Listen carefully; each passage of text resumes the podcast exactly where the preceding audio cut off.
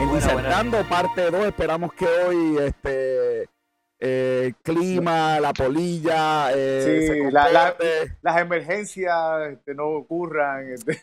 pero eso es parte de la curva de verdad de, de aprendizaje. Estoy aquí, eh, estamos en vivo ya, está la gente conectándose, oye, ya la gente se está conectando. Eh, vamos a darle un minutito, ¿verdad? A las personas que se van a estar conectando con nosotros aquí en Disertando, parte 2, el segundo Disertando. La gente nos pidió y aquí estamos complaciendo a nuestro público que ya está aquí. Un saludito a Lismar que ya está conectada ahí en el chat, eh, enviándonos saludos. Como bien, siempre. de- a lo lejos, a lo, a lo lejos, a lo lejos. A lo lejos, Lismar eh, está detrás, está detrás de la escenografía. Ah, quiero darle, quiero darle un, eh, an- antes de que comencemos, quiero darle un saludo y excusa a todas las personas que se conectaron ayer en Negocios con Café. Eh, tuvimos problemas con el audio, especialmente de mi micrófono. Robert sonaba muy bien, pero mi micrófono por alguna razón eh, sonaba fatal. El podcast lo pudimos arreglar un poquito. Fue un programa espectacular. Este, Impeluso y Frances se votaron, así que los invito a que eh, en esta misma página se puedan conectar con eh, Negocios con Café 69 y la semana que viene 70, Robert. Así que tenemos grandes cosas para la semana que viene. Y un invitado que está por ahí en el cuadrito de la esquina. Allá eh, vamos, Juan vamos. Martínez, Neurociencia, la semana que viene. Pero hoy es disertando con café y vamos a estar hablando de liderazgo. Presento al profesor Isaac Esquilín, al doctor Juan Saludos. Martínez, a Robert John Santiago y este servidor, el doctor José Orlando Cruz. Y vamos a estar hablando de liderazgo y voy a empezar con la pregunta clásica que es liderazgo. Voy a empezar con Robert John. Robert, Mira. ¿qué es liderazgo? Eh, ¿Qué es un líder? El líder, el Business Dictionary define un líder como una persona o cosa que ocupa una posición dominante o superior dentro de su campo y es capaz de ejercer un alto grado de control o influencia sobre los demás. Pero a mí me gusta esta. Eh, los buenos líderes son los que modelan eficazmente el camino, que inspiran una visión compartida, desafían el proceso y permiten que otros actúen eh, y alentando el corazón. Eh, Eh, a Jayete, tú- tú- esa, esa- es- Déjanos algo, Robert, déjanos algo. deja, Me- deja algo en el plato, papá. me gusta, me gusta- esa definición es, es la, que, la que a mí me gusta porque la realidad es que, que, que, eh, va más allá y te dice, lo- ah, te lleva a lo que el líder moderno debe ser, inspirar, que, que debe, que, que debe tener una visión y compartir con los demás y que los demás la compartan con ellos. So, so esa para mí es, es- es la definición de lo que es un líder, fuera de, de la primera que fue más fría, que fue la del Business Dictionary, pero Claro. esa es mi- la definición. Juan, joven nos dejó algo. Nos dejó algo. Tú sabes que a diferencia de Robert Isaac, yo soy mucho más práctico y para mí un líder es la persona que tiene la capacidad de expresarse, la capacidad de decir algo y poder influenciar en las personas que, lo- que están con él. Fíjate que la sociedad ha estado llena de ejemplos de liderazgo, tanto positivos como negativos. Y tenemos líderes negativos que han movido masas y tenemos líderes positivos que han movido masas. Si lo traemos en el contexto que estamos viendo en el día de hoy del coronavirus, pues hay otra capacidad que ese líder tiene y es la capacidad de resiliencia, la capacidad de ver todas las noticias abrumadoras que están saliendo, pero aún así tiene la capacidad de decir, yo voy para adelante, cuenta conmigo, que esto no me va a parar. Se supone que esto fuera un programa positivo y ya Juan, con esa definición que dio de líder, puso la varita bien alta. Así que, políticos, escúchenme. Profesor Isabel Esquilín, que es el nuevo presidente. Eso es así, un aplauso, nuevo un aplauso. presidente, un aplauso para Juan, bien, su nueva faceta. Eh, eh. Espérate, di, di primero de que es presidente Sí, para sí, No, sí, no, aplaudirlo que- después. quiero porque que lo diga él, quiero que lo diga él, quiero que lo diga él. No, no, oye, no, bueno, primero, José, siempre gracias por la confianza que me das de, de poder participar y tal vez aportar algunos principios que le ayudan a la gente a ser mejores. Y nada, también gracias por la felicidad. Ahora mismo yo soy presidente de World College, institución educativa postsecundaria que tiene 75 años en el mercado, así que es una institución que muy conocida en el país, eh, me parece que tiene bastante eh, tiempo dando servicio a las comunidades, así que ahora tengo ese honor en, en este momento, de hecho, yo tengo un puesto que nadie en el mundo tal vez podría tener, que se llama COVID presidente, porque la realidad es que yo entré, yo entré, eh, eh, Qué, en- qué regalo de- bienvenida.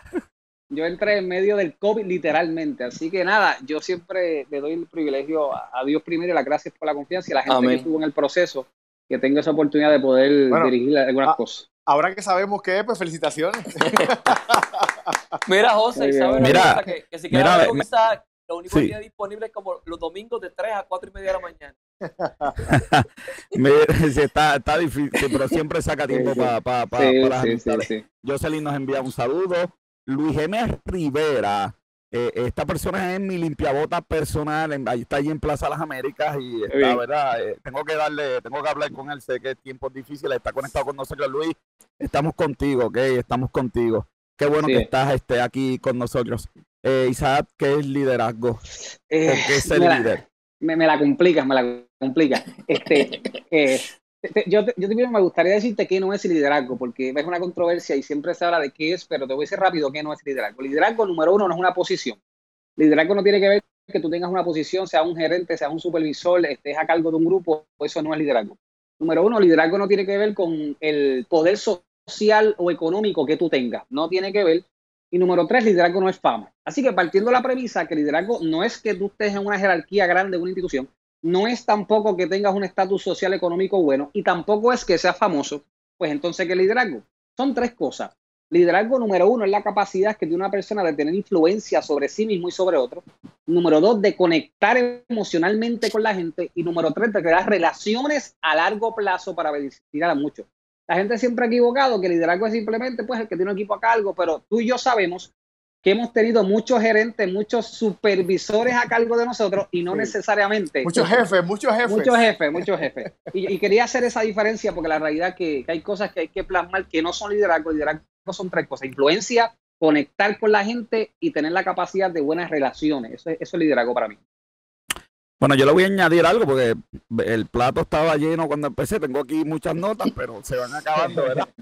Eh, sí, yo, yo creo que si algo estamos de acuerdo todos es que la palabra influencia está en, en el asunto líder y no ser alguien que influye, pues, pues es, es un poquito difuso. Pero para mí también, desde un punto de vista de contabilidad y de business, eh, líder es alguien que tiene la capacidad para que sucedan las cosas. Las Claro. cosas suceden cuando tú eres un buen líder. Cierto. Cuando eres un mal líder, las cosas no suceden tan simple como eso. Claro, esa definición de negocios nos va a traer después un problema serio de cómo voy a hacer que esas cosas sucedan. ¿ok? Y, y hay formas, eh, hay diferentes formas de hacerla, pero vamos a discutir entonces eh, en lo que va eh, del programa. Voy a hacer la segunda pregunta. Eh, voy a empezar con el profesor Isae y nuevo presidente. Este, ¿Cómo te llamo, Isaac? Este, presidente. No, no, no, Isaac, vamos. Mr. Mr. Ustedes- President. Mr. No, President. usted- usted- ustedes saben que ustedes saben que mi nombre, mi nombre es Isaac de Esquilín Castro, con mucha honra. Ok, está bien, sí, lo, ya lo sabemos. Eh, yo sé que vas a hacer, eh, vas a terminar tu doctorado ya mismo. Sí, Eh, sí, ya estamos ahí, sí, ya estamos al final. ¿Quién está llamado a ser líder? Se nace, se ha, ya, ya a completarla. Se hace, se nace. ¿Quién está llamado a ser líder? Mira, a- a- había una teoría que por mucho tiempo, desde 1940, se surgió una teoría que se llama la teoría de los rasgos. Y en, en tiempos pasados la gente creía que, por ejemplo, la persona extrovertida, que era muy habladora, que era muy comunicativa, era un líder. O la persona que era muy bella, que tenía unas, unos rasgos ¿verdad? en su rostro, era buena. Que venía de una sociedad particular, una de la familia, pues era líder. Y se planteó las personas y se planteó entonces si esas personas, porque tuvieran esas características, eran eficientes. La realidad es que no cuántos políticos bonitos hemos tenido y no son eficientes. Así que no tiene que ver con rasgos, ¿verdad? no tiene que ver con los rasgos que tú tienes. Todos somos líderes, todos, todos. Lo que pasa es que tienes que desarrollarte, todos tenemos la capacidad de influenciar, todos tenemos la capacidad de conectar, todos tenemos la capacidad de relacionarnos. Lo que pasa es que hay que diferenciar que hay gente que decide desarrollar su liderazgo en un nivel medio, alto o bajo, pero todos tenemos la capacidad de liderar. De hecho, ahora mismo toda persona que me está viendo y nosotros que estamos aquí tenemos influencia mínimo sobre cinco personas en esta tierra. Mínimo, mínimo, cinco personas que tú al hablar los mueves, tocas decisiones, tocas eh, cosas importantes de su vida. Por lo tanto, si partimos de la premisa que la palabra más importante del liderazgo es influencia, tengo que definir que todos somos líderes. Lo que pasa es que a un nivel bajo, a un nivel medio, a un nivel alto. En definición, hay que desarrollarse. No es que simplemente nazcas con una personalidad o un temperamento que te ayude sino que el líder tiene que desarrollarse. Yo tuve unas habilidades cuando nací y fueron particulares tal vez y me ayudaron, pero eso no me garantizaron que yo creciera en mi liderazgo. El liderazgo se desarrolla, no se nace, se desarrolla. Hay cualidades psicológicas, pero no te garantizan nada. Esa, es la opinión eh, investigativa y que las, muchos papers, muchos investigadores por mucho tiempo ya han logrado concretar en el proceso. Es verdad que hay gente que son, que tiene cinco personas, que es líder de cinco personas, algunos son el gato, el perro, este, claro. Pero, pero sí, pero sí. Robert, ya, Robert, ya, Robert, ya que hablaste, ¿el líder se hace o nace? ¿O, pues, hay gente pues que no está llamada a ser líder? Y... Pues mira, yo creo que eh, eh, cualquiera puede ser llamado, no todo el mundo es llamado líder, pero cualquiera puede ser llamado a líder bajo ciertas circunstancias, por ejemplo, puede ser por, por mérito propio, que la persona se lo ganó y, logró lo que quería y esa era su, meta y logró serlo. Eh, personas lo hacen por necesidad, pues mira, este, eh, hubo una necesidad en la compañía, una necesidad en la familia, una necesidad en la sociedad y pues esa era la persona que podía llenar ese, ese, ese vacío o esa necesidad, por decirlo así. También está por casualidad, estar en el momento correcto, en el sitio correcto o en el momento equivocado, en el sitio equivocado y te tocó hacer líder en ese momento a ti. Así que puede ser que sea pues por casualidad o por error. Quizá una persona identificó que tú eras un gran técnico, un tipo que era un monstruo en, una tecnología, en, un proceso, en, una, en una ciencia, lo que sea, y, por error te seleccionó a ti como, como líder porque pensó que porque tú, era, tú tienes un expertise técnico, podía ser eh, un gran líder. Y, y, en ese momento, pues fue un error, pero está de ti el desarrollarte, como dice Killing, y, y, lograr eh, sobre, sobreponer a, cualquier deficiencia como líder que tú puedas tener eh, en ese momento. Doctor Martínez. Bueno, yo se hace, nace, hay algunas características que el ADN uno llega con eso y como que está adelantadito. Es su opinión. Mira, lo interesante de este punto, y abordando un poquito a lo que mencionó Isaac, sí existe una teoría que le llaman la teoría de los rasgos, que el profesor Esquilín la mencionó, que esa teoría decía que definitivamente una persona que nace de un líder era un líder. Sin embargo, las investigaciones que el mismo profesor mencionó, nos dimos cuenta de que, por ejemplo, dos hermanos nacieron de un líder y uno de ellos se convertía en líder y el otro podría ser un seguidor. Y aquí el elemento va a depender de que, ok, una persona que nace de un lugar donde hay liderazgo tiene una posibilidad mayor de ser un líder porque las cosas en la casa se conducen de una manera en la cual él va viendo el modelaje. Y ese modelaje que él va viendo lo van llevando a convertirse en un líder. Pero no hay una garantía de que porque tú naciste de un líder vas a ser un líder. Ahora, hay otras experiencias donde personas que han nacido de personas que ni siquiera tienen una escolaridad elevada, de personas que no necesariamente son personas influyentes en la sociedad con su palabra. Juan, de, Juan, Juan, tenemos un poquito de problema con la señal de Juan. Sí, ha estado media en, En, el, momento más poderoso de En el momento más poderoso. Le estoy subiendo de nuevo. No, se nos fue Juan. Oye, en el momento que estaba... Inspirado ahí. Eh, sí, estaba ahí en el mejor momento. Sí, sí, sí, sí, Quiero, quiero aprovechar ¿verdad? Lo que, a lo que Juan este, se vuelve a conectar. Eh, quiero Oye, ¿tú te, acuerdas, ¿tú te acuerdas, José, la, historia de Abraham Lincoln? Y, tú puedes, yo creo que Abraham Lincoln lo conocemos. Si ustedes eh, recuerdan un poco del contexto, Abraham Lincoln comenzó en un rango de capitán. Ustedes se acuerdan de la historia, él comenzó en un rango de capitán. Pero cuando terminó la guerra, mira qué interesante, él terminó siendo un soldado raso. Entonces tú te preguntarías, ¿pero y qué sucedió? O sea, si, si era un capitán, es que el nivel de su influencia no necesariamente iba alineado a su rango, ¿verdad? Lo que tenía. Claro. Y, obviamente él tuvo que decidir, por eso como Juan decía, me parece que era la línea, él tuvo que decidir desarrollarse, crecer, educarse, trabajar en qué implica ser un liderazgo. Mira, porque la gente a veces dice, este José, Robert, la gente cree que ser líder, eso es como que estudiar un bachillerato o simplemente, mi hermano, el liderazgo implica una experiencia más allá de libros y que los libros te dan una guía, por supuesto. Definitivo. Pero la realidad es que, que, es algo que es un poco más allá de lo que la gente piensa y de lo que la gente ha abordado por mucho tiempo. Así es. Líder, mm, es importante que eh, eh, en la información que yo estoy buscando, es importante que entendamos que el líder no es tan solo, eh, ¿verdad? porque hay líderes que son de puesto, te pusieron una posición a liderar, ¿ok?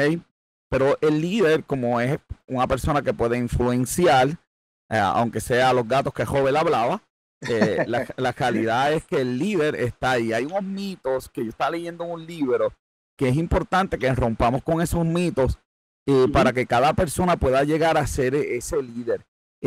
son, siete, son siete mitos. El primero era no puedo dirigir si no estoy en la cima. Para mí, para mí ese es el peor porque eh, que bueno, Juan se está conectando por aquí, perdonen, eh, tenemos, tenemos eh, eh, el barrio está. todo, todo, el mundo, acuérdate que, que todo el mundo está ahora está en las redes. Sí. sí, sí, llegó Juan, llegó Juan de nuevo.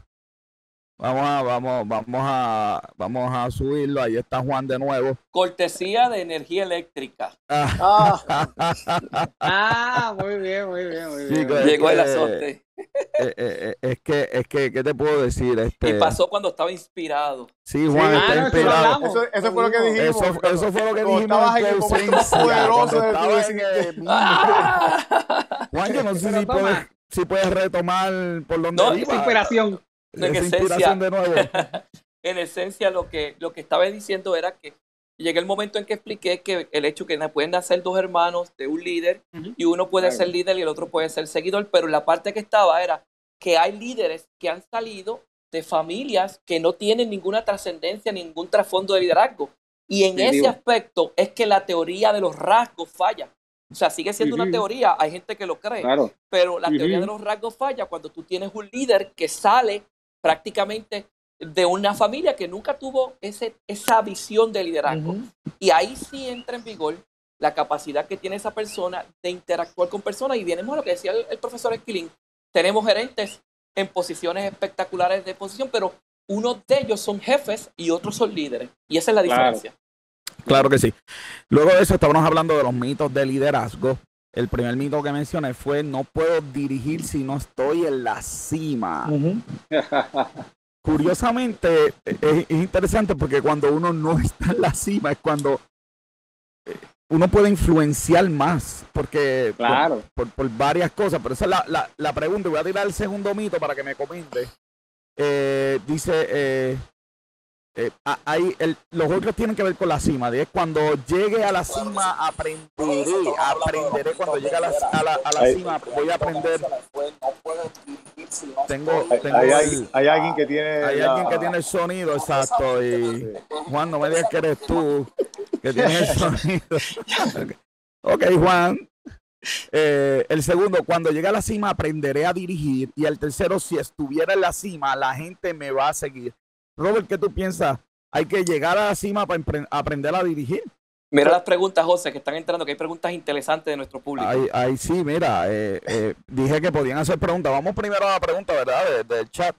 dice, ¿dónde se ubica la inteligencia emocional cuando hablamos de liderazgo? Eh, Jayete, Juan, esa patillo, ese de planilla. No, sencillamente no. Esa, esa pregunta es extraordinaria. Precisamente una de las definiciones que yo ofrezco cuando la gente me pregunta, ¿Qué es liderazgo? Yo, mire cómo lo digo, es una persona que tiene la capacidad de trabajar con todo tipo de personas. Cuando usted llega a dirigir una organización, usted tiene que saber que hay mucha gente que lo quiere, pero no son tantos como los que le quieren escuchar el palo, ¿eh? Entonces, usted o tiene tumbarle la, cabeza. O tumbarte la cabeza. O sea, y la, la capacidad que tenga una persona de inteligencia emocional definitivamente influye en el éxito que tú puedas tener como líder. O sea, tú como líder vas a ser un extraordinario líder si tienes una alta inteligencia emocional. De hecho, el 65% de las personas que dicen ser exitosos tienen alta inteligencia emocional.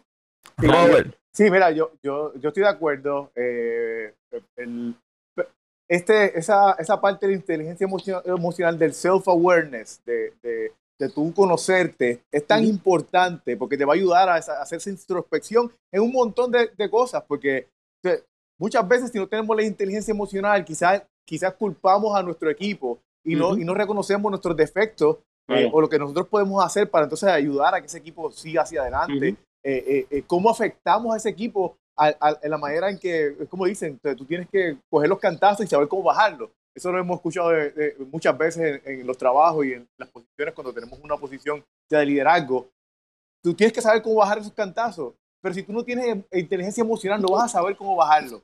So, es importante que, que, utilices esa inteligencia emocional de, eh, que, de manera constructiva, que, que tú puedas eh, tener empatía para entonces tú poder decir, pues mira, muchas veces el error que cometen muchos líderes es, pensar que, que, dando azote, dando, eh, no, no, dando latigazo, es que tú haces que la gente funcione. A veces tú demostrándole que tú lo entiendes, la comprensión, de que tú conoces su, su, su, lo que le está pasando, lo que le ocurre. Es más, inclusive, a veces aún solamente llevándole, expresándole cómo tú lo entiendes, es suficiente, aunque tú no lo complazcas. Solamente el hacerle, el tú poder comunicarte con la persona y hacerle entender o hacerle ver que tú sí entiendes lo que está pasando y lo que, y, aunque, nuevamente, aunque no le digas, aunque no lo complazca, el, el, mero hecho que lo escuche y que, y que la, la, persona entienda o piense que tú sí sabes lo que le está pasando, pues es suficiente para que entonces esa persona te siga y crea una confianza grande en ti. Un saludito a la gobernadora. Gobernadora, este, puede usar este material en confianza. Eh, Mira, a mí me gusta usar una, ilustración que es la de un barco. ¿Qué, uno escogería para dirigir un barco? La persona que sabe la parte técnica de conducir el, el, barco, moverlo, dónde va, o que también sepa trazar la ruta y no importa qué tormenta llegue, qué situación llegue, él pueda manejar la parte técnica, pero también la parte de la ruta y cómo sobrellevar las situaciones. Y, y, piensa por un momento, tengo un barco ahora mismo y te digan, oye, ¿a quién tú prefieres para que te guíe eh, en esa ruta? Una persona que simplemente sabe las partes técnicas, mira cómo es para la izquierda, cómo es para la derecha, pues sabe usar la máquina, ¿verdad? O la persona que te puede dirigir hacia una ruta que a pesar de que haya olas, de que a pesar de que haya tormenta, la persona va a tener la inteligencia emocional, va a tener la destreza. Por eso que el liderazgo es, más allá de simplemente inspirar a la gente. Tiene que tener muchas habilidades que simplemente la gente ha pensado que el líder pues, es una persona que está en un grupo, que lo motiva, que lo inspira. No, eso es parte de pero se requieren de muchas destrezas más allá para poder llegar a un destino particular y, eso es liderazgo. Yo, yo creo que uno de los problemas es ese desbalance. Tenemos líderes que son muy inspiradores, pero no saben nada del piso y tenemos gente que son bien técnicas, pero no tiene las, eh, las, ¿verdad? las características de, de liderazgo para ¿verdad? dirigir y motivar y, y, si se rompe una máquina, ahí él va a estar, pero, pero a la parte de verdad, de motivar y de llevar, e, es, es la que va. Se puede dirigir desde el medio. Yo no soy el presidente de la universidad, puedo ser líder, puedo dirigir algo, puedo comportarme como un líder. Eso es posible. Eso eh, eh, es que eso es lo que ocurre literalmente. O sea, tú vas a una organización. emergente. Sí, tú vas a una organización y realmente quien dirige mayormente es el que tiene el conocimiento. O sea, quien está dirigiendo una empresa Especialmente vete al gobierno, por ejemplo, que en el gobierno pues hay unas posiciones que tienen unas características que, que, a veces no entendemos. Juan, ese ejemplo yo quiero escucharlo. sí, sí, o sea, tenemos posición, gente, por ejemplo, oye, vamos a traerlo como esa. Tú tienes gente en posición de liderato que mientras no pasa nada, están en su posición. Cuando tienen que meter mano, cuando tienen que trabajar, tienen que traer a otro porque no puede hacer el trabajo. Eh, o sea, es. es algo normal que tienes que darte cuenta que para mí, quien dirige es quien tiene ese conocimiento pero no solamente el conocimiento, la carisma de conducir la gente. O sea, tú vas a organizaciones, yo no sé si a, Isaac le pasa o a Robert eh, o, a, ti mismo, doctor, con el hecho de que tú vas a sitio y te, te, reúnes con el CEO de esta empresa, con el CEO de esta empresa, y de momento tú te das cuenta que él te dice, no, ve y habla con fulano de tal. Y fulano de tal no está en ninguna posición de liderazgo, pero simplemente es la persona que tiene el conocimiento y la capacidad de que las cosas sucedan. Robert. Precisamente ese es uno de los mitos. Uno de los mitos es que solamente el jefe puede liderar, cuando debe ser todo lo contrario. Tú como líder debes, debes saber, eh, y eso es una de, la, de, la, de lo básico de, de, lo que es eh, eh, la, la, la, filosofía de, ¿cómo se llama?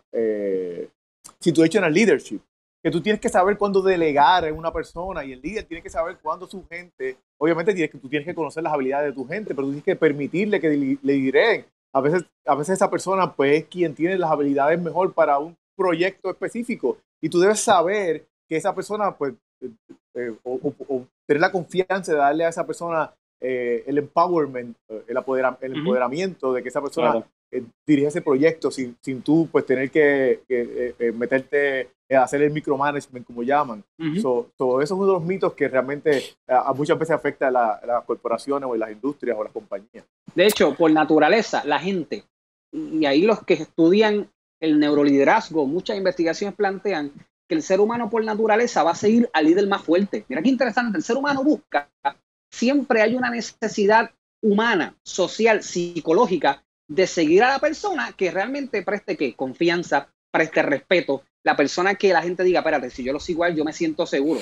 Por lo tanto, el líder de arriba tiene que permitir que haya liderazgo emergente tiene que permitir que su liderazgo de abajo, por eso es que yo le digo a mi gente, yo no busco seguidores, yo busco líderes, porque el verdadero líder busca líderes, no busca simples personas que sean yes sir, eh, sí señor, como tú digas, eh, lo que tú digas, amén. No, la realidad es que el verdadero líder siempre busca evolucionar a otros a ser líderes, y esa es la gran diferencia, por eso es que dicen, no, algunos se quedan siendo seguidores, bueno, eso es una decisión muy personal que la gente a veces toma porque no quiere responsabilidades pero en definitiva el que está arriba tiene que crear un ambiente, una cultura organizacional correcta para que el liderazgo de la persona que lo tiene, tiene el potencial, yo partí de la premisa que todos tenemos el potencial, pueda emerger, pueda salir, para que entonces la corporación no haya simplemente un líder, el que esté en la cabeza, no hayan dos, no hayan tres, todos tengan la capacidad de liderar, de solucionar problemas. Eso es una cultura correcta en una organización. Mira, José, abordando un poquito ahí de lo que dice Isaac, fíjate que ya no salimos de la teoría de los rasgos, de este líder que sale de papá líder.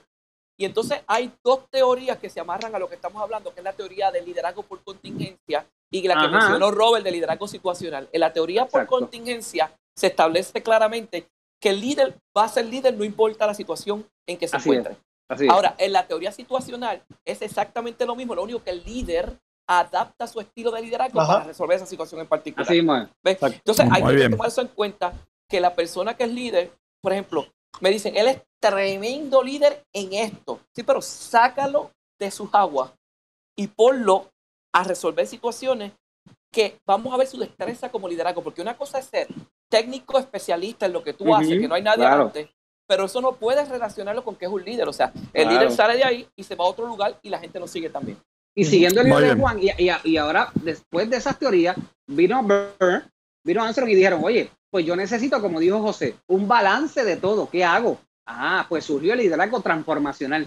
Necesitaban los líderes que transformaran totalmente a las organizaciones, pero con el balance.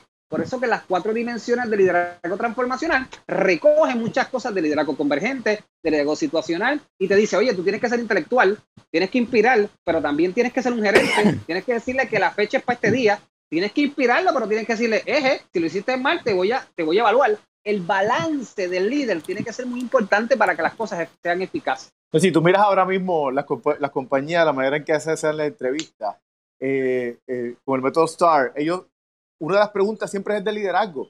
Porque, Ujú. porque tú quieres una persona no solamente que pueda hacer el rol específico que Right. tú estás trayendo, sino Ujú. que, que Yes. tú puedas moverlo y, y- y- y desarrollarlo y, y si lo Ujú, necesitas definitivo. eh, utilizar con diferentes destrezas, diferentes, diferentes eh, roles, pero lo puedas hacer. Pero Robert, Yes. ¿Qué vamos a hacer? Porque tengo una pregunta aquí. Esto se va a poner picante ya mismo. Porque tenemos.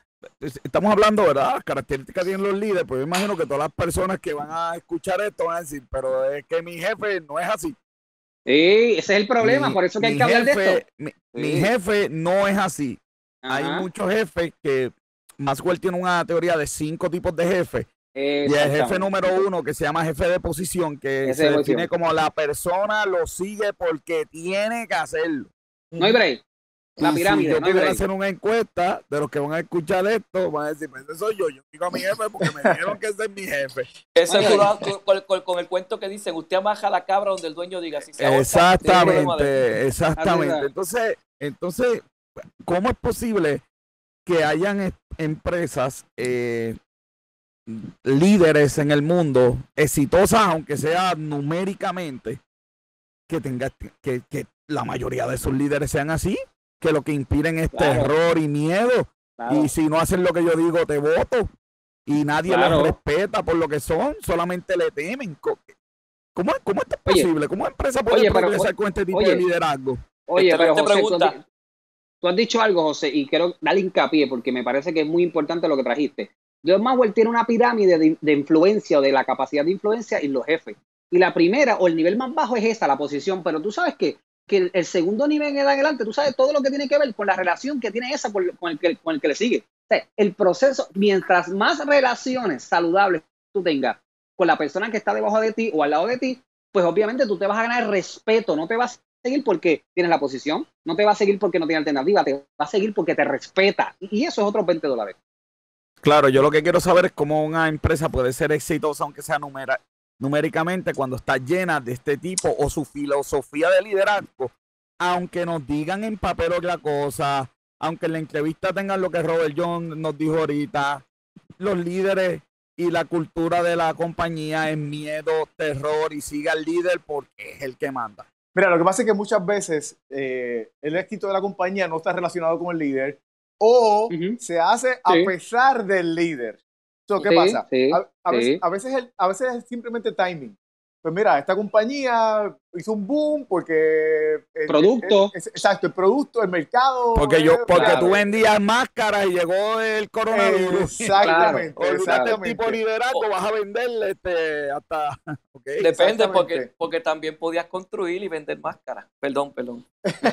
claro, claro, claro. También en algunos casos, en algunos casos ocurre porque el, tú tienes un, un equipo bien fuerte Ajá, ahí va, ahí vamos. Tienes un equipo bien fuerte que quizás pues, compensa por las debilidades o complementa al líder. Exacto, exactamente, exactamente. Y, tienes otro, otro que puede ser que, que ya esta, eh, eh, esta compañía pues tenga un renombre, que, su, que el predecesor de este líder o de este mal líder pues eh, ya sabe, haya establecido una, una reputación tan firme y tan sólida que, que que por lo menos a corto plazo este líder no, no va a tener un impacto tan grande en, que no, la compañía no sea exitosa. Juan, dime, Juan, dime que tengo teoría, tengo teoría, no, no, dime. No, no, no, la, la realidad es que eh, en, en, mi opinión, y no sé cuál es la opinión de los compañeros, sí hay empresas que son exitosas independientemente del estilo de liderazgo del gerente. Definitivo. Pero hay mucha investigación que demuestra que mientras el estilo de liderazgo del gerente sea más democrático, mayor es la satisfacción y por ende la producción.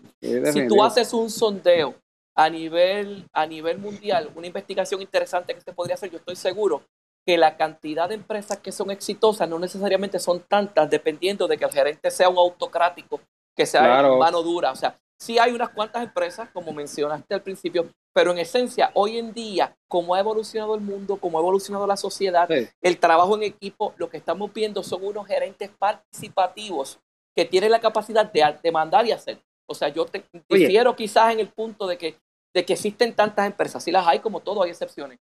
Pero del tú al tú, yo voy adelante y digo que las empresas más exitosas dependen de gente que tienen y han entendido lo que es el liderazgo. Sí. Es que ah, tiene que haber.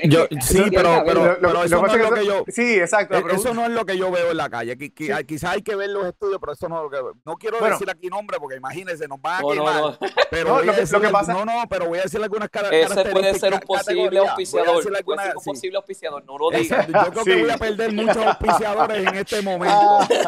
Sí, porque yo soy profesor y lo que yo veo en mis estudiantes, que es una encuesta no científica, pero tiene que tener algún valor.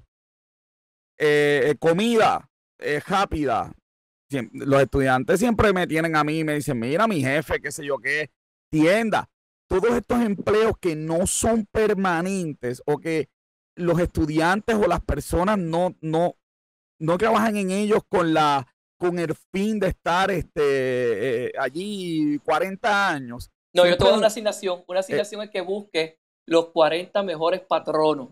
Y analice la forma en que funcionan esas empresas, porque porque sea económico, es que el punto es que no podemos depender que el éxito es la, parte económica, nada más. O sea, no puedes pensar en la, parte económica, porque, por ejemplo, eh, una empresa, amiga empresa, que genera billones de dólares, está catalogada como uno de los peores patronos. O sea, si tú lo miras desde el punto de vista económico, probablemente tú vas a encontrar que esas empresas que tienen líderes autocráticos, que están ahí para producir dinero, van a ser exitosos. Pero si lo miras desde el punto de vista de la relación, Charles Bronson, el de Virgin Atlantic, ¿sabe qué dice? Encárgate de tus empleados, que ellos se van a encargar de tus clientes. Oye, pero, Juan, pero Juan, pero mira, Juan, por ejemplo, es que tenemos que ver el punto de vista y, delimitarlo. Por ejemplo, hay un zafacón de investigaciones. Bueno, en mi, en mi tesis doctoral nada más, yo investigué 60 estudios, 60 nada más, que es poquito, 60 estudios que parten de la premisa que si una organización, cualquiera de las variables o indicadores de éxito que seleccione, que hay que verlo, siempre una de ellas va a ser el liderazgo. Lo que pasa es que, ¿dónde está el liderazgo? A veces no está en el jefe de arriba. A veces el que está moviendo la compañía es un muchachito que está allí calladito, que nadie lo conoce, el que trajo la idea, el que trajo la solución y es un líder, pero la variable de liderazgo universal para que una empresa logre crecer en cualquier manera tiene tiene. Lo que pasa es que lo más probable no han encontrado quién es el, el que tiene el secreto. Exacto. O sea, ¿Quién es el que tiene el secreto? Y- Bueno, y- y, y y lo no que pasa es, lo, lo que pasa, te, te dejo hablar ahora, Robert. Préstame un segundo. Lo que pasa es que hay empresas que yo como consumidor no me veo tan afectado por la moral que tenga el empleado. Definitivo. Y el tipo de influencia va a ser diferente en ese tipo de compañía, porque yo lo que voy a obtener en mi producto, lo que yo quiero, eh, eh, yo no sé el tipo de, por ejemplo, yo no sé el tipo de gerencia de Amazon. Sinceramente no lo sé, no sé qué tan felices o infelices son sus empleados, Claro, qué tan claro. buenos líderes son, no lo sé. Pero yo estoy en un site de internet, Yo, yo te clic- puedo, yo te puedo decir que no, Ya no, mismo, pero le gente doy- tan feliz tampoco. bueno, Robert, le doy clic a algo Y está en tu clic puerta entregándotelo. y están en mi puerta, entonces, ¿qué tipo de liderazgo?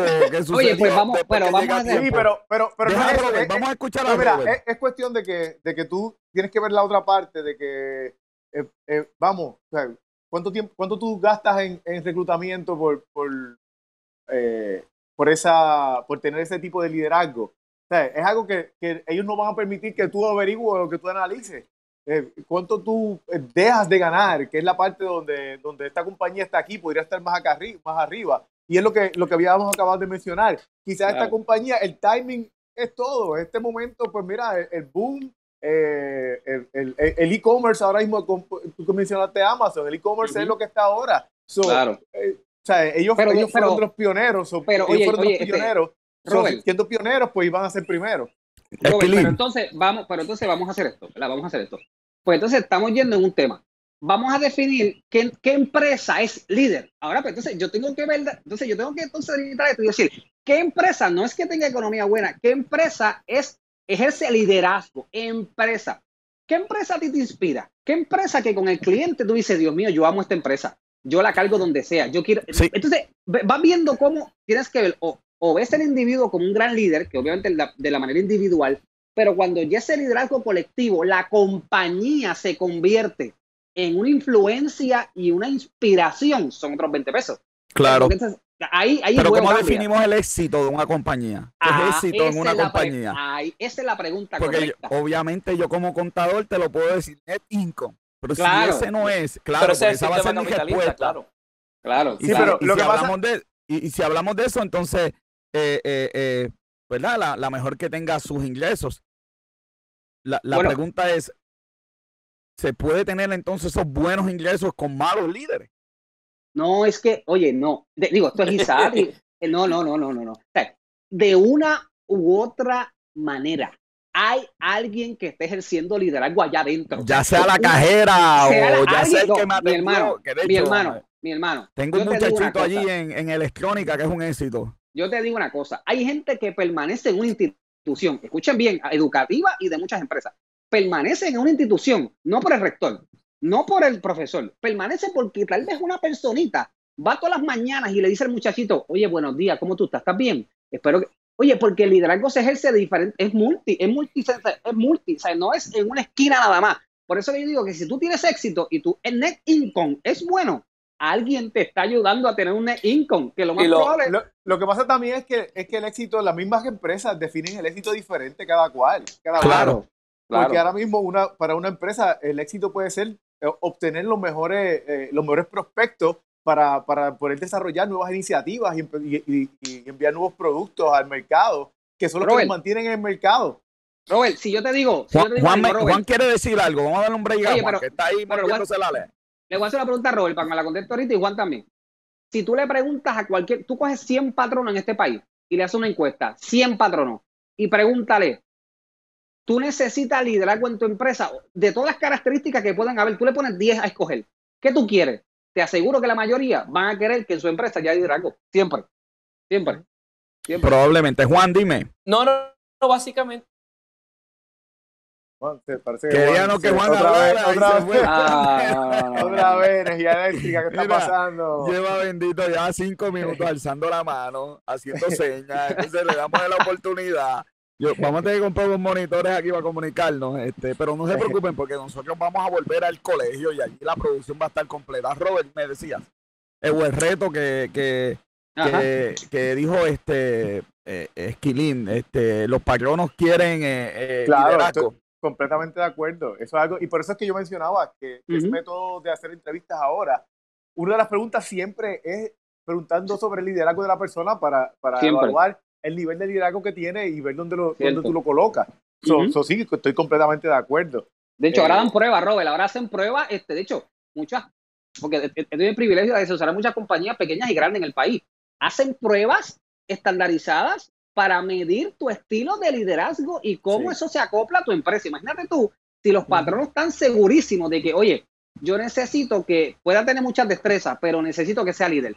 Sí. Porque el líder es visionario, porque el líder es emprendedor, porque el líder tiene iniciativa, porque todas las características que carga un líder son Es- demasiadas Eso, para el beneficio. exactamente, eso te iba Ah, a ah, decir.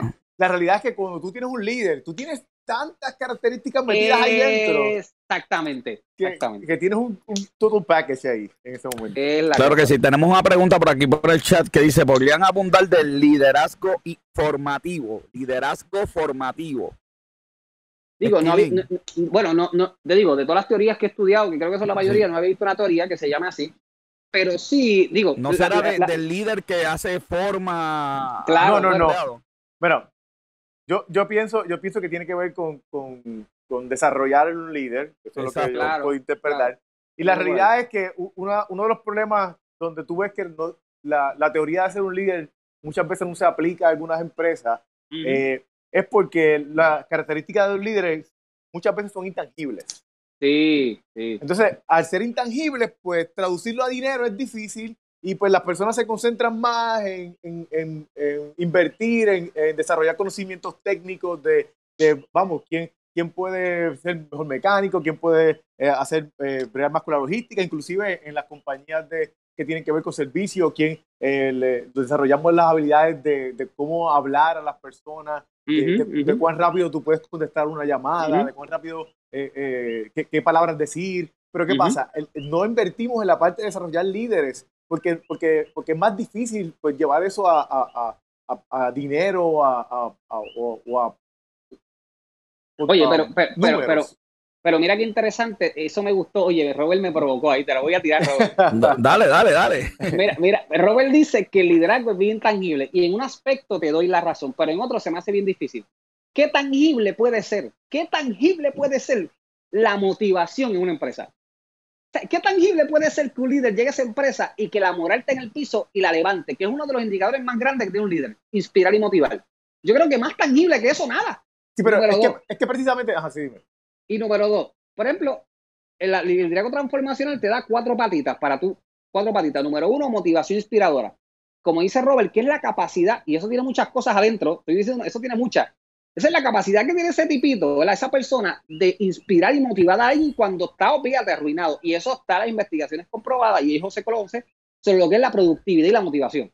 Segundo, la parte intelectual, que no nada más tú seas un motivado, un cheerleader, sino que diga, oye, ese, ese, ese señor sabe, él vino aquí no simplemente porque alguien lo trajo, no es porque es el papá, no es porque es el hijo, no, no, es que esa persona sabe lo que hace y lo que está hablando lo sabe. Tercera, que tú tengas relación individual con cada uno.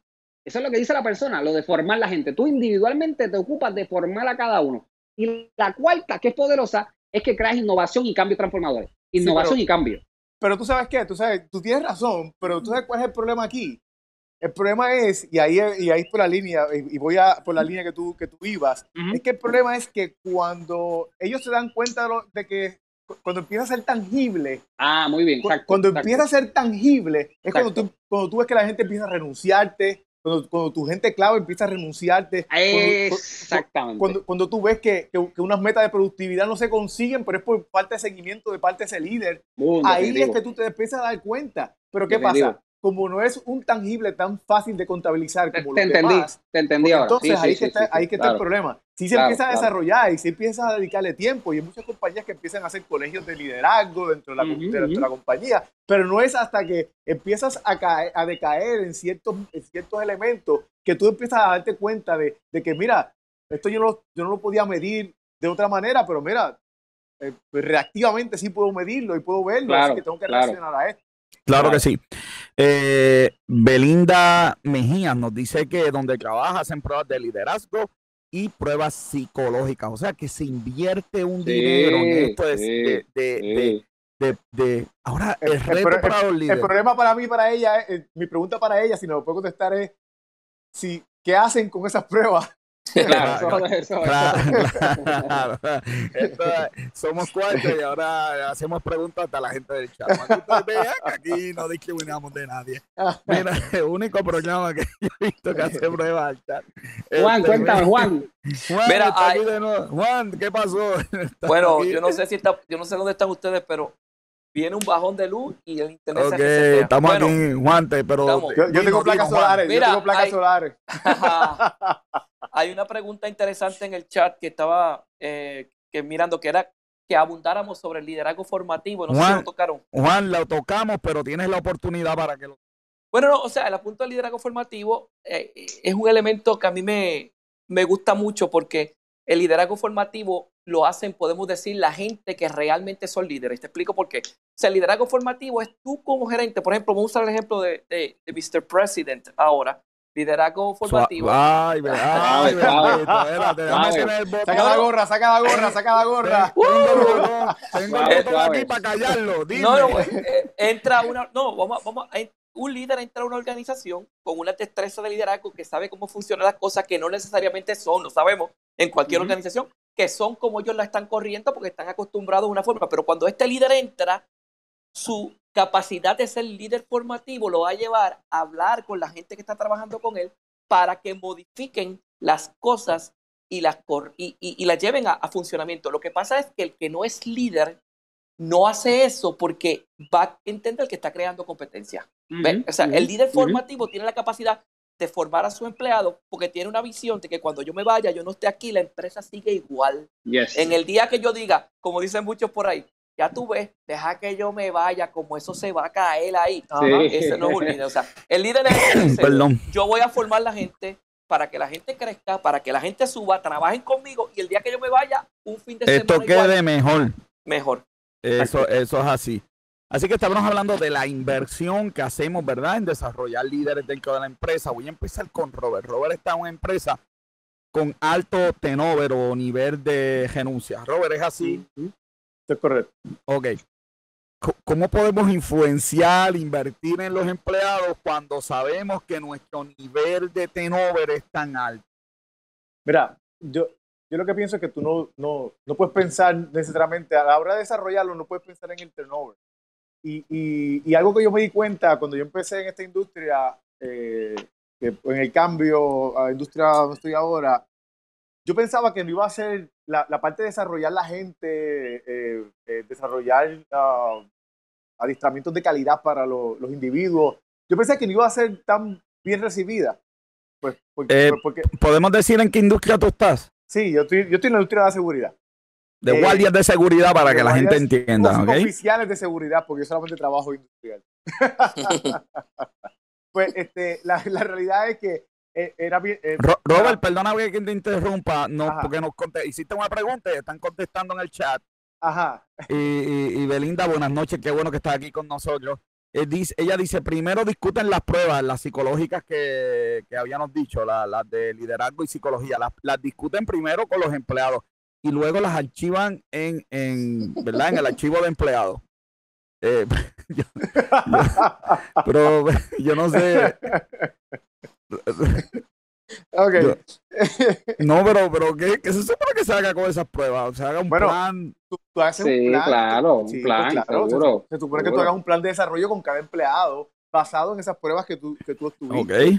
So, To- eh, eh, eh, todo va a depender para que esté usando la prueba, porque por ejemplo ahora en el aspecto de la neurogerencia, eh, ahora la gente que va a reclutar un empleado le puede aplicar una prueba psicológica. Por ejemplo, si yo necesito un empleado que venga a una posición que requiere atención sostenida, que esté concentrado, yo le puedo aplicar una prueba como un test de Stroop para ver cuán capacidad Ay, tiene. Dios mío. Sí, sí, pero mira, lo que pasa, lo que pasa es que tú, si, si tú, en las empresas, lo que muchas empresas lo que hacen ahora es que pues, cada empleado tiene que tener su Work and Development Plan. So, ¿Qué pasa? Parte de ese Work and Development. Plan, si tú estás haciendo esa- esas pruebas, tienes que, eh, incluirlas en ese plan o, o integrarlas en ese plan, mejor dicho, para que entonces, pues, pues basado en esas pruebas que tú hagas, que, que me imagino que te deben tener un propósito, una métrica y, y- y te deben dar algún, algún indicativo de qué, de qué, eh, cuáles son las habilidades de ese, de ese empleado. Pues tú Yo viví. integras, tú las integras junto con, la- con las metas que tenga ese empleado para entonces ver qué tú necesitas desarrollar en ese empleado, qué tú necesitas adiestrar en ese empleado, qué tú necesitas ponerlo, cuál sería el, el rol que, que esa persona, eh, cuáles son las opciones de rol que esa persona podría tener. So, si tú no tienes un, un, un, una- un proceso donde Ujú. tú, donde tú a esa persona le, le, le, le integras ese, esas pruebas y solamente simplemente se las archivas, pues realmente no estás haciendo eh, realmente mucho con esas pruebas. Ujú, Definitivo. Oye, yo viví eso, José, por ejemplo. A mí Sí, me llama un presidente de un banco eh, conocido en este país. Y pues para hablar con él, mira, necesito que me desarrolles una escuela de gerencia y liderazgo eh. En, en mi, en mi empresa. Y yo lo primero que le pregunto, oye, pues nunca han dado alguna prueba de liderazgo, ¿verdad? Algunos instrumentos para medir. Bueno, sí, hace cinco años invertimos tanta cantidad de dinero. Eh, verifícate con recursos humanos dónde están las pruebas. Yo, lo pri- yo cojo esas pruebas y hacemos una estructura y hacemos una escuela de seis meses en ese banco conocido en el país. Y automáticamente se comenzó a medir la eficiencia de los gerentes, de la, obviamente de las sucursales de ese banco. Todo cambió. El T-Nobel bajó. Entonces, ellos invirtieron una cantidad de dinero hace cinco años atrás y no lo utilizaron. Porque a veces es para cumplir, pero funcionan. Lo que pasa es que depende de, sí, sí. de la visión. Tienes que usarlas, tienes que usarlas. Quiero, quiero saludar a, a mi hermana, la licenciada Luz Idalia Cruz Rodríguez. Pero, Eh, pero- tuviste que leer el nombre de tu hermana. sí, es que, no- es que iba a decir el nombre. Para, para, para, Ya, son muchos, muchos días Ay, de cuarentena, No, muchos no, días de no, cuarentena. Sí. no, no, déjenme explicar. Déjenme Ay, ay, ay. explicar. Ella es mi hermana, nosotros la llamamos en una forma, pero la licenciada Luz Idalia Cruz Rodríguez es jueza, así que yo creo que no puedo Mira, llamar mira, mira. a una jueza con el nombre que, ¿verdad? La De, la aquí en manga, de la casa, así que- manga. Así que no es de la manga, es respeto a su señoría, papá. Ah, muy bien, muy Robert, bien, estábamos muy bien. hablando contigo. Un millón de gracias a Belinda Mejía, que nos ha hecho tremenda aportación, ¿verdad? Sí, este sí, programa. definitivo, definitivo. Robert, eh, estamos hablando de los empleados, eh, cómo uno hace liderazgo en empleados, en empresas con T-Nobel tan grande. Mira, Hay, entre, hay muchos líderes, hay muchos líderes que yo hablo con ellos y me dicen, pero ¿para qué dar entrenamiento si este al mes se me va? ¿Para qué hacer esto si este me renuncia? mira ¿Qué la realidad, Robert? la realidad es que uno no puede subestimar el, el poder o, o- o- o la sed de conocimiento de mucha gente. Hay gente que no le importa, punto. Claro, claro. Pero hay mucha gente que tiene esa sed de conocimiento y te digo, cuando yo empecé a hacer, yo hice un, un- un taller de liderazgo para, para todos los supervisores que yo, que yo tenía en la, en la empresa y la, y la manera en que ese taller fue recibido, honestamente, yo mismo me sorprendí. Ah, todavía, yo, yo terminé las sesiones del taller y todavía ellos me piden más y tengo que desarrollarles más cosas para de- decir con ellos, para, digo, para discutir con ellos y para ir desarrollándolo. Eh, Esta misma semana yo le decía a, a una de, la- de de las líderes, yo le decía, wow, o sea, estoy súper orgulloso y ella, y, y ella se sentía súper inflada, pero era la realidad. Yo me sentí orgulloso de que ella manejó una situación que, que, muchos, que muchos líderes que yo conozco Ujú. con, con estudios súper eh, eh, complejos no pueden manejar una situación de, de de una, un altercado entre empleados. Y la manera en que ella lo manejó fue súper súper brutal y, y con Ujú. los procesos y, y con una inteligencia emocional eh, eh, eh, eh, pues bastante eh, marcada. O sea, la, que la realidad es que fue excelente la manera en que lo manejó. Y si ella no hubiese pasado por ese taller, pues Ujú. mira, si yo hubiese pensado con que, no, no, pues mira, ¿para qué desarrollarlo? O sea, ¿Para qué? Claro. Si hubiese Claro. esa mentalidad. no- Siempre no hay alguien, siempre hay alguien. algo. Sí, siempre hay alguien, definitivamente. Sí, Pero, sí, sí. pero no podemos pensar en ese alguien. Ujú, ujú, ujú. Eh, wow, muy bien, Robert. Quiero tocar un último punto. Ética. Muchas Uf. personas Carácter. Uf. me dicen, mira, quien ascendieron a un puesto de liderazgo. Ese era el menos ético en este se, sitio. Se te fueron, se te fueron los poquitos auspiciadores que lo estaban pensando, ¿sabes? tengo, tengo uno, tengo uno.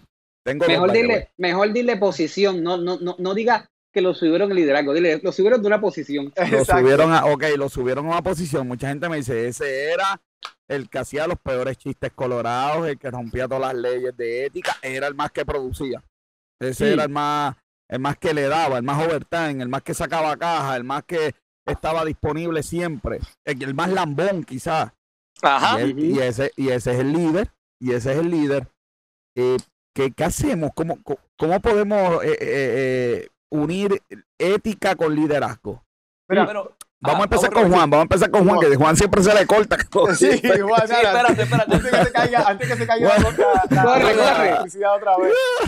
Lo que pasa es que hay que amarrarnos al punto que estableció Isaac, de que casi lo vomita cuando tú mencionaste eso, porque fue espontáneo. O sea, es el punto de que el hecho de que una persona cambie de una posición a otra no está amarrado a que tenga cualidades de un líder. ¿Ves? Hay otras variables que van a interferir en esos procesos y obviamente todas las que tú mencionaste, quizás por, por amiguismo, por panismo, por familiarismo, por lo que sea, eh, no, no hay que amarrarlo. Sí te puedo mencionar que las empresas que son exitosas se caracterizan porque sus líderes son éticos. Eso sí, lo que te puedo decir. Eso. Sí. Pero, pero, Mira, pero Me- la parte de ética, aunque cuando uno llega a, la, a, la, a las compañías hay un papel allí que dice que es ético, y es más, si uno habla con recursos humanos, te enseñan que tienen un adiestramiento de ética. Y yo siempre pregunto, ¿dónde está la ética a la hora de aumentar sueldo? ¿Dónde, ¿Cuál es el renglón? ¿Cuántos puntos tiene? ¿Cu- ¿Cuánto en esto? Eh, ok, que- ok, yo, yo publiqué dos papers, eso tiene un valor, soy ético, digo las inclusiones, ¿dónde, Mira. va- ¿dónde están los puntos por eso? Joven, dime. mira, la ética, la, si tú miras todas las características, todas las características, todas las listas de características de un líder, la ética no, es, no la vas a ver ahí, pero está implícita, porque tú ves integridad, honestidad, Exacto, O sea, claro. Ahí está la ética. Y te voy a dar un ejemplo. La, la- no importa la compañía, la compañía puede ser exitosa en algún momento, pero cuando le falta la ética, se va a caer y, la- y- y se va a Mm. reflejar en algún momento. Y te voy a dar un ejemplo perfecto. El caso de la Wells Fargo. El caso de la Wells Fargo, eh, la, gerencia y, recursos humanos fue, fue partícipe y puedes buscar en la, la, escuela legal de, de, de- de negocios de Harvard. Ellos, ellos analizaron este caso y uno de, las, de, los, de los elementos que ellos pusieron que falló fue el liderazgo. Ellos dijeron que una de las causas fue mal liderazgo porque esta gente eh, eh, le obligaron a los empleados a, sacarle a, a- a los clientes ocho, ocho cuentas, ocho productos, perdón, ocho productos. ¿Quién tiene ocho productos de un banco? Nadie tiene ocho productos de un banco. Eso no era ético y la manera en que lo hicieron no era ético. Entonces, ¿qué pasa? Eh, a final de cuentas, eh, eh, ellos manejaron esto por muchos años. Esto, esto fue corriendo desde el 2009 hasta el 2016. Y se dice que fue antes, pero ellos alegaron de que no había, de que no había data. Pero todos esos años salieron con la suya.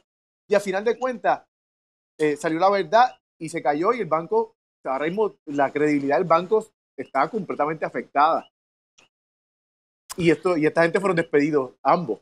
Así que la ética, Sí. la, la- la ética tiene que estar ahí para, para quizás, quizás no tener Pe- pero ética lo vemos a la hora de quizás no ética- quizás no tener ética te puede ayudar al momento, si ya tú tienes una compañía, eh, eh, como dijimos ahorita, que ya tú tengas ah, eh, eh, eh, un- mercado que ya establecido, Claro. un, un predecesor que, que- que te llevó la compañía hasta un punto, pues con, con la ética, sin la ética, pues puedes llegar hasta un punto, pero vas a caer en algún momento. Pero, pero ¿cómo hacemos para que la ética, al momento de dar estos ascensos, al momento de dar estas recomendaciones, cómo hacemos para que la ética tenga este un valor mayor? Mi percepción, quizás estoy bien equivocado, pero mi percepción es que no tiene un valor al momento de evaluar a alguien. O sea, si tú fallas éticamente, a ti te votan, pero al momento de esa evaluación anual, a eso es lo que me refiero, que no veo ese elemento de ética como que Mira, yo, yo creo que sí. Aquí lo que pasa es que el- lo que pasa es que una de las características de, de los líderes es accountability. So, si el, si el líder que estaba antes de ese líder no tuvo accountability, tanto de él como de su gente, pues tú no vas a poder, tú no vas a poder identificar cuáles eran esas, esas fallas de ética que tiene esa persona, que, porque mucha gente, pues, qué sé yo, esos ejemplos que tú mencionaste, que si aquel hacía el chiste sucio, que si aquel, si no hay un, si no hay un proceso y, una manera de, de, de decir y, registrar y, y, ver, mira, esta persona eh, era así, era un sucio, era, era, eh, era un pillo, eh, y tú no tienes un, un proceso de, de recursos humanos, por ejemplo, que, que, que, registre todos estos elementos, pues entonces no, no vas a poder filtrarlo para, y, y, entonces esta gente pues va a caer en una posición de liderazgo. Juan Martínez. no, mira qué interesante en las redes, eh, el compañero Carlos Rafael, eh, un líder extraordinario, mira el pensamiento que establece, la ética es un valor personal. Si alguien no la practica, no se va a fijar en el que la practica. Wow. Mira qué interesante. Sí, tiene. Oh, espérate, espérate. Eso está muy Mira bien, qué interesante. Juan. Dime, Skilling, que te sacó libros, Skilling. Este, no, es que cuando tú hablas de este tema, José, este es el tema más, antes, es más, te digo más, antes de hablar de todo lo que hemos hablado en no sé cuánto tiempo que llevamos, este es el tema principal que hay que hablar. 61 minutos con 7 segundos. antes de nosotros hablar esos 60 minutos que acabamos de hablar, si yo no hablo del carácter de un líder, la conversación se puede caer al piso. Dime mira, entonces. Qué, mira qué interesante. Miles Borrow es uno de los bestsellers más grandes y tiene un libro que se llama El poder del carácter de un líder. Cuando un líder no tiene la, la moral, cuando no tiene la ética, cuando no tiene valores claros, cuando todo lo que obtiene es por, como tú dices, porque alguien se lo dio por beneficio, por, por amiguismo, eso te va a llevar, pero no te mantiene. Ese es, el de, ese es el detalle. A ti te puede llevar algo o impulsarte un lugar, y lo hemos visto en este país, y todos lo sabemos, sin tener que mencionar cosas. Algo te puede llevar a un lugar, pero no necesariamente te va a mantener. Lo único que mantiene a un líder en una posición de respeto y de honra o sea, gente que tú puedes quizá mencionar de la historia, gente que hoy en día tú puedes decir y decir su nombre, que a pesar de famoso o no famoso, no tiene que ver. Tú lo respetas porque el carácter que tenía como líder, la ética, la moral que tenía era interesante. Pero mira, te quiero leer un pensamiento que Miles Morrow explica en su libro. El, caral, el carácter, la, ética, la moral, los valores, todo ese cúmulo que es el carácter, es la medicina preventiva le mantiene moralmente sano de todo lo que desarrolla enfermedades como resultado de fracaso. Es decir, ese es tu, el carácter, lo que estamos hablando es la medicina, es decir, es la vacuna que te va a mantener limpio de cualquier enfermedad que te pueda pasar. Juan lo sabe. Juan sabe que hay personas que por el dinero, que por los movimientos de muchas cosas se atreve a pararse en púlpito en diferentes lugares, en la plataforma y hablar sin ningún miedo. Y yo soy incluyendo púlpito de todo. Vamos, púlpito, plataforma y de, todo. Definitivo. Y yo soy, perito. Y yo soy en Jueves Santo. Sí, bueno, es la realidad. Oye, tú sabes lo que pasa, que al final, y esto es un tema, y esto es un tema que para mí es, el, en toda esta conversación, para mí debería ser el más importante. Si un líder, si usted como líder no se desarrolla y no mantiene su carácter, que es la implica, lo que implica la moral, la ética, los valores, las creencias, si eso no está equilibrado y tú no tienes esa vacuna puesta en tu vida, yo te aseguro que un día la vida, alguien te va a pasar factura, no vas a poder mantener. Mira lo que le pasó al ciclista Armstrong. ¿Alguien se acuerda del ciclista Armstrong?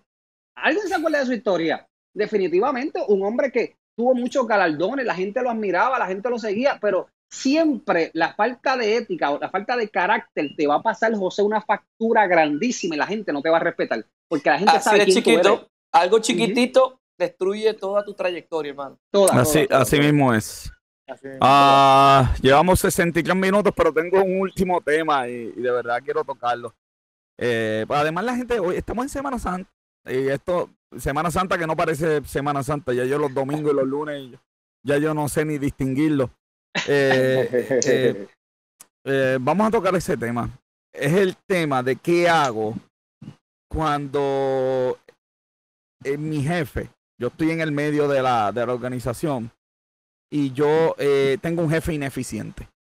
Tiene, mi jefe tiene características ineficientes. ¿Qué yo hago como líder? Eso está difícil. Juan, sí, está bueno. bueno. ¿O empiezo yo? Juan, Juan, Juan. Juan, Juan, no, se vaya a caer la electricidad otra vez, Juan, por favor. Sí, Juan, antes que se vaya la luz. Bueno, ahí entramos precisamente en, en, en, las características de un líder formativo, porque fíjate que ya hemos definido que el líder no equivale a la posición. O sea, el No, no, líder no, no, no. está dentro de la empresa.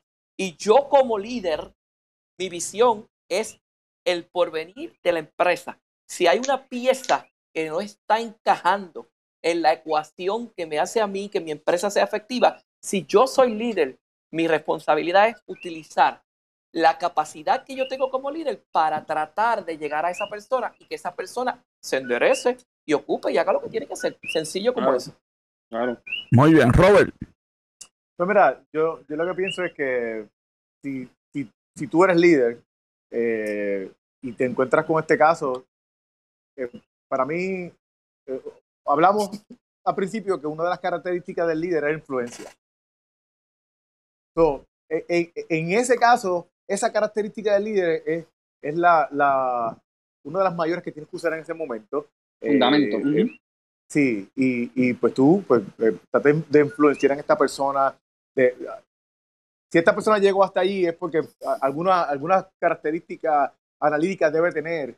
So, so tú demostrando eh, eh, el, el- el valor de lo, que, de lo que tú haces, de lo que se hace, de lo que hacen los compañeros, de, de- de- de- que siempre resaltando la- la- las cosas positivas. Mira, el mero hecho de que si el líder, por ejemplo, nunca le da los buenos días a los demás, no, no, no le importa la familia de los demás, el tú hacerlo, va a llegar el momento en que, en que va a llegar donde él lo va a influenciar, lo va a influenciar porque él, él va a decir como que contra, ¿sabes?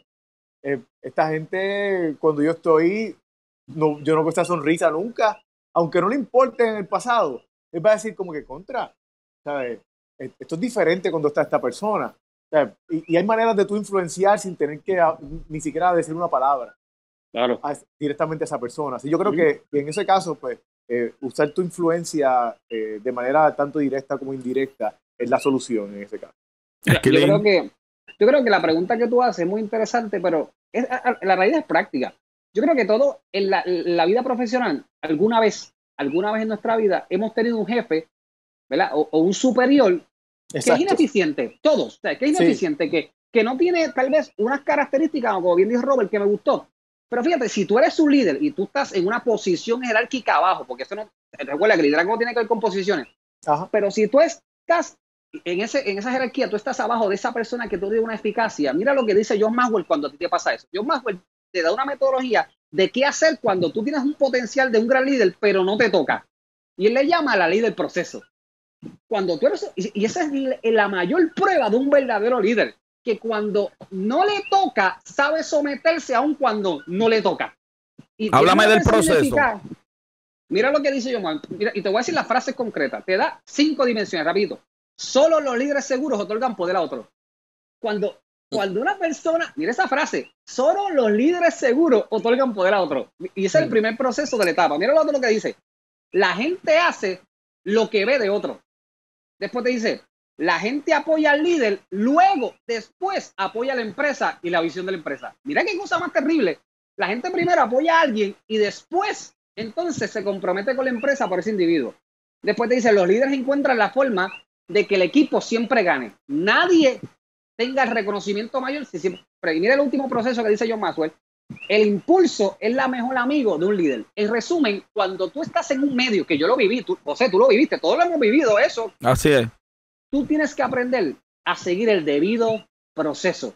Porque ahí es que tú te vas a pulir si verdaderamente tú eres un líder que no vas a decir, ah, pues como, como es ineficaz, le voy a hacer luchar el palo. Ah, pues como, como eh, tiene unas debilidades, la voy a sacar públicas para yo coger su posición.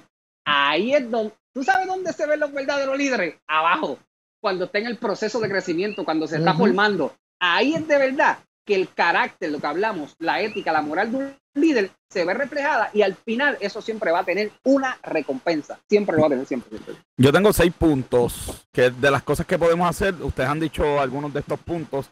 Dice, desarrolla una relación firme con ese líder. Sí. líder que tú piensas que es ineficiente, tú tienes que, en vez de alejarte, desarrollar una relación. Comunicación, comunicación. Identificar las fortalezas que él tiene, aunque tú pienses que es ineficiente, tiene alguna fortaleza en algún sitio. Todo el mundo tiene Sí. su fortaleza. Ajá. Sí, Hay que comprometerse a añadir valor. Uno tiene que añadir valor a esas fortalezas. así es. hay que desarrollar un plan eh, que complemente las debilidades de ese líder. Sí, Aquí lo interesante es que sin él se dé cuenta, nosotros le estamos haciendo un plan de desarrollo al líder. ¿verdad? claro, claro. Exponga a su líder eh, a buenos recursos de liderazgo. Eh, En el libro que estaba leyendo era bien interesante porque en vez de decirle, mira, tú tienes unas áreas de oportunidad, en vez de decirle eso a- al líder, uno puede decir, oye, vi esta película, leí este libro que me enseñó a mí, no a ti, no, no, a mí esto. Y quizás Quiero eso interesa. Seguro. ¿ok? y afirmar públicamente a ese líder. Esas son las cositas, ¿verdad?, que podemos hacer cuando tenemos ese líder ineficiente. Me Vamos gustó, a, terminar, vamos, vamos a terminar, en- entonces le quiero dar la oportunidad a cada uno de ustedes qué podemos hacer para mejorar en el área de liderazgo. Voy a empezar, eh, empecé con Robert John el programa, así que voy a empezar con Juan y voy a terminar con Robert. Bueno, básicamente el consejo mayor es, eh, como hemos visto a través de todo, o sea, primero, aquí lo primero que tenemos que hacer es quitar la excusa de decir, yo vengo de una familia donde no hay liderazgo, así que conmigo no cuenten para eso. O sea, aquí cualquier persona puede ser líder. Si tú crees que no tienes la habilidad de crecerte y poder llevar a ser líder, empieza a leer, capacítate. Mira, ahí mismo el- el- el- el Isaac presentó varios libros, pero hay extraordinarios recursos en línea gratuitos. De Claro. cómo ser un mejor líder, eh, destreza de comunicación, en, en fin, o sea, para tú ser un buen líder, hay que leer, hay que leer. Esquilín. No, yo, yo te doy solo una palabra. Liderazgo es igual a servicio. Servicio. Si tú quieres ser servido y tú quieres llegar a una posición simplemente para, ay, para sentir el nombre y sentir que te suban el pecho, definitivamente que liderazgo no es para tu vida. Si tú, sin embargo, quieres servir a la gente, empoderarlo, que crezcan, llevar a la gente a una próxima dimensión, bienvenido que el liderazgo es para ti. Robert.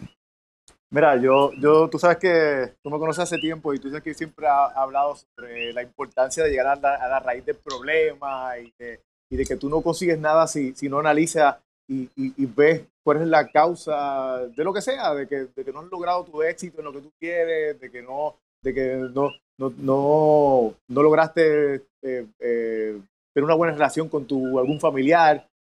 Pues aquí es lo mismo. Yo pienso que, que para tú ser un buen líder, tienes que hacer ese- esa introspección de qué me falta, cómo los demás reaccionan a mí, que tiene que ver mucho con la parte de inteligencia emocional. Cómo los demás han Ujú. reaccionado a cosas que yo he hecho, eh, Claro. qué, qué me ha fallado, qué no me ha fallado. Hasta que tú no logres hacer eso, realmente no vas a poder conseguir el potencial que, que tú puedes Así tener es. como líder. Pues así es, y con eso entonces vamos a estar cerrando este segundo programa de Disertando con Café. Le quiero dar las gracias a Robert John Santiago, a Isaac Esquilín y a Juan Martínez y a todas las personas que estuvieron en el chat, eh, Yes. eh, eh, eh, que estuvieron con nosotros por 72 minutos un jueves santo hablando de liderazgo. Estuvo encendido el chat hoy también. estuvo, estuvo encendido, tremendos comentarios. Le quiero dar las la gracias, ¿verdad? También a los que estuvieron con nosotros, a los que van a escuchar esto a través de las plataformas de podcast. Y va a estar aquí, ¿verdad? La plataforma de negocios con café y en tu plataforma de podcast preferido, ya sea Spotify, Apple y cualquier plataforma de podcast, este programa va a estar disponible. Entonces, sin más que decir, le- les deseo a todos una bonita semana. El mayor santa líder. Y, a- y hasta la El mayor líder. y hasta la próxima. Recuerden que este programa es una semana sí, una semana dos. Disertando con café me despido, pero no sin antes decir la frase de nosotros. Hay personas que hablan, personas que gritan. Nosotros disertamos. Hasta la próxima. Que tengan todos buenas noches. Saludos. Artlist.io.